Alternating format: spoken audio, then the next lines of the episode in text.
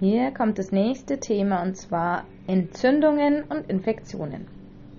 Erstmal wird ja Entzündung und Infektion sehr häufig verwechselt. Ähm, damit das nicht geschieht, nochmal genau erklärt, was ist eigentlich eine Entzündung und was ist im Prinzip eine Infektion.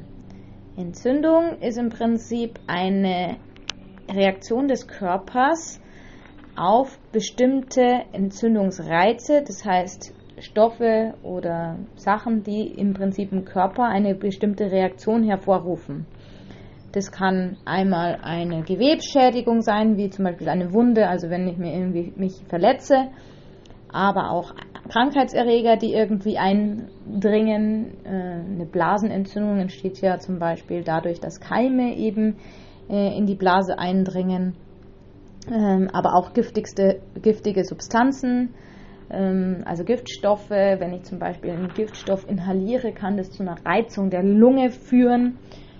Ähm, aber auch, was viele vielleicht jetzt auch spüren mit den schönen fliegenden Pollen, sind die Allergien, die dazu führen, dass unser Körper mit Entzündung reagiert.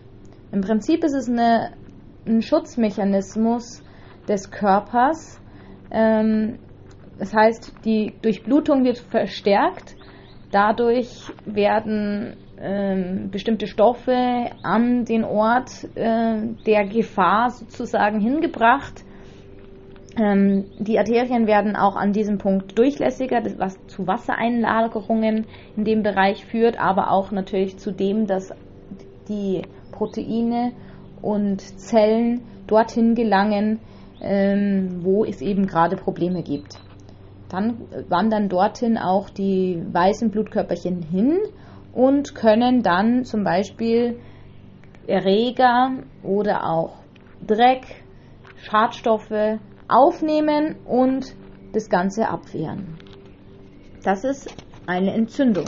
Und das Gegenteil sind Infektionen oder beziehungsweise nicht das Gegenteil, aber äh, Infektionen sind im Prinzip, ähm, wenn Erreger in den Körper eindringen, ähm, dann spricht man von einer Infektion. Also das heißt im Prinzip kann eine Entzündung durch eine Infektion ausgelöst werden, aber bei einer Infektion habe ich nicht äh, immer unbedingt, äh, bei einer Entzündung habe ich nicht immer eine Infektion, so muss man sagen. Gut. Ähm, es gibt bestimmte Zeichen, die für eine Entzündung sprechen. Die sollen Sie auf jeden Fall können. Ähm, das sind einmal die äh, Rötung, die entsteht durch eine erhöhte Durchblutung. Eine Überwärmung entsteht auch durch die vermehrte Durchblutung.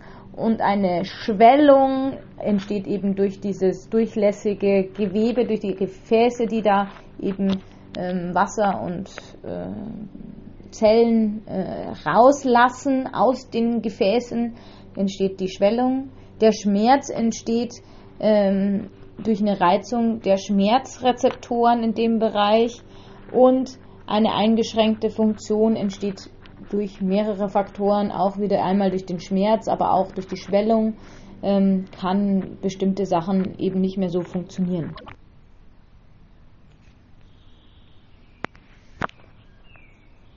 Kommen wir zurück zu den Infektionskrankheiten.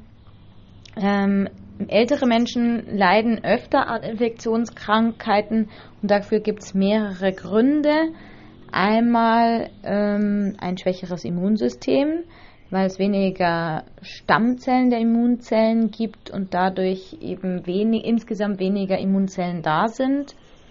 Dann äh, bei der Haut ist es so, dass die Altershaut ja viel dünner ist und auch vermehrt Verletzungen aufweist. Dadurch können natürlich auch eher Infekte an der Haut entstehen.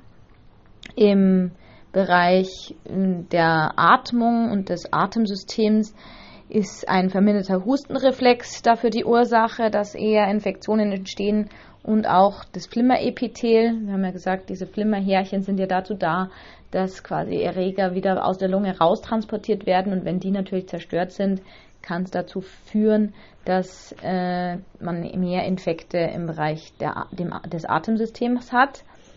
Und im Bereich äh, der Blase und der, des Harnwegs, äh, äh, da ist es natürlich so, dass die Prostata häufiger vergrößert ist bei den Männern. Dadurch haben die häufiger Infekte des Harnwegssystems. Und bei den Frauen hat es mit der Schwäche des Beckenbodens zu tun. Ähm, dadurch führt das häufig zu einer Inkontinenz und dadurch entstehen häufiger Infektionen in dem Bereich. Welche Symptome zeigen jetzt an, dass jemand eine Infektion hat? Einmal ist typisch Fieber mit Schüttelfrost, aber auch Schmerzen in dem Bereich oder unspezifische Symptome wie Blässe, ähm, Apathie, das heißt Teilnahmslosigkeit, eine Atemnot, eine motorische Unruhe oder auch eine Verwirrung. Das ist vor allem eben bei älteren Patienten. Wir haben dann des Weiteren noch einige so epidemiologische Grundbegriffe gelernt. Ähm, was ist eigentlich Epidemiologie? Das ist im Prinzip die Lehre von der Ursache und Verbreitung von Infektionskrankheiten. Ähm, eine Epidemie ist im Prinzip eine Krankheit, die in einem bestimmten Zeitintervall ähm, häufiger auftritt und auch innerhalb einer bestimmten Bevölkerungsgruppe. Pandemie ist dann im Prinzip eine weltweite Epidemie, das heißt, wir haben eine bestimmte Infektionskrankheit, die sich in der gesamten Weltbevölkerung ausbreitet. Dann Inzidenz, das hat man ja immer wieder gehört.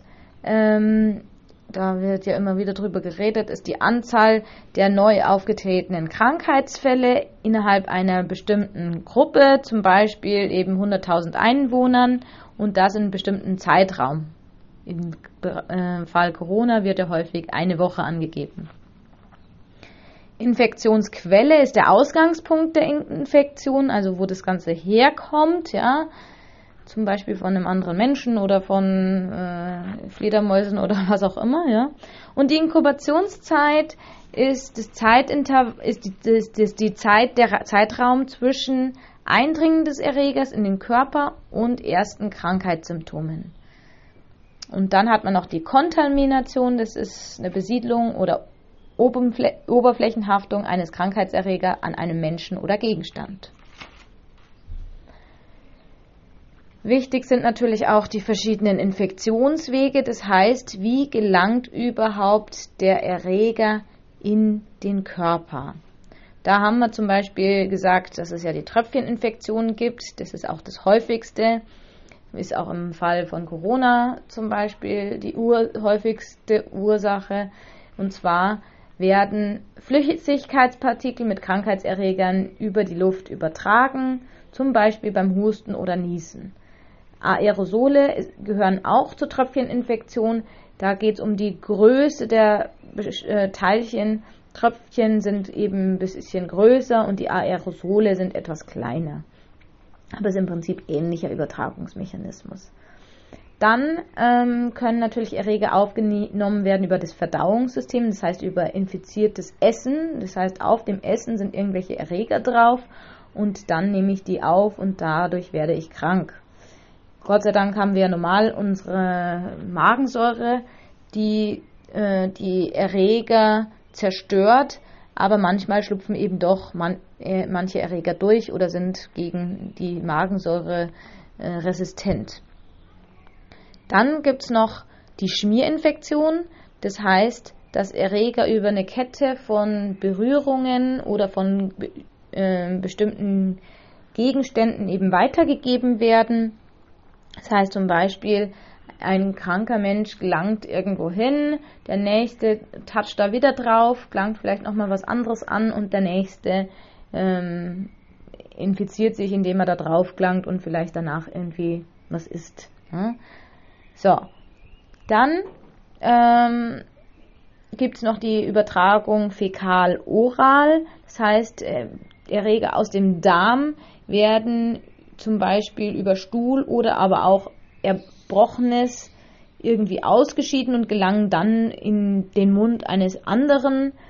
Ähm, das kann zum Beispiel durch fehlendes Händewaschen nach dem Toilettengang passieren. Es kann aber natürlich auch sein, wenn ich jetzt selbst als äh, Pfleger tätig bin und irgendwo was sauber mache und da nicht mich danach genau reinige oder da irgendwie nicht alle Hygienemaßnahmen einhalte.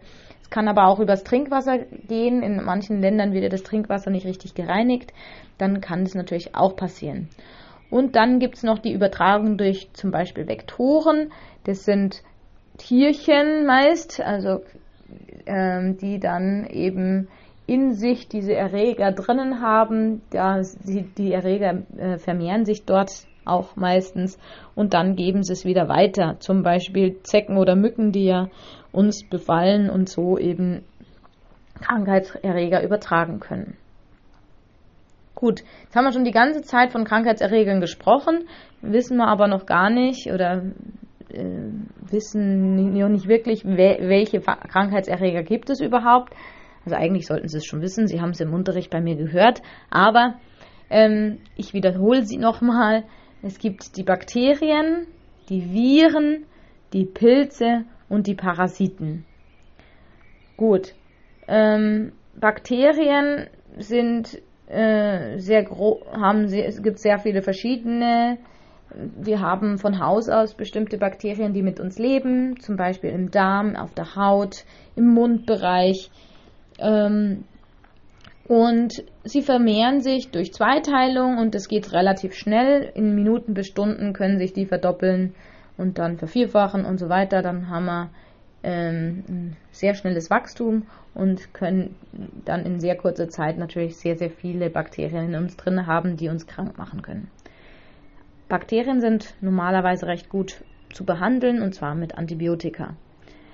Die Viren sind deutlich kleiner als Bakterien. Sie gelten selbst nicht wirklich als Lebewesen, weil sie ähm, eigentlich nur aus Erbsubstanz und einer Proteinhülle bestehen. Sie können sich selbst nicht äh, vermehren Sie brauchen dazu immer eine Wirtszelle und diese Wirtszelle wird dadurch auch zerstört. Es gibt nur wenige Viren, die richtig gut durch Medikamente zu behandeln sind. Die Medikamente nennt man dann Virostatika, die führen aber meistens nur dazu, dass sich die Viren nicht weiter verbreiten. Genau. Und dann gibt es noch die Pilze.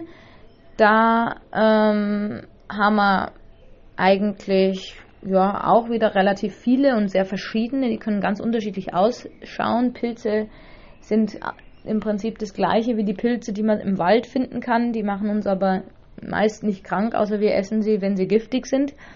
Aber die meisten Pilze sind kleinere Pilze, die uns krank machen und zum Beispiel der Mundsor durch den Candida albicans, aber auch Hautpilz oder Fußpilz, Schimmelpilze, die dann auch bestimmte Gifte bilden können.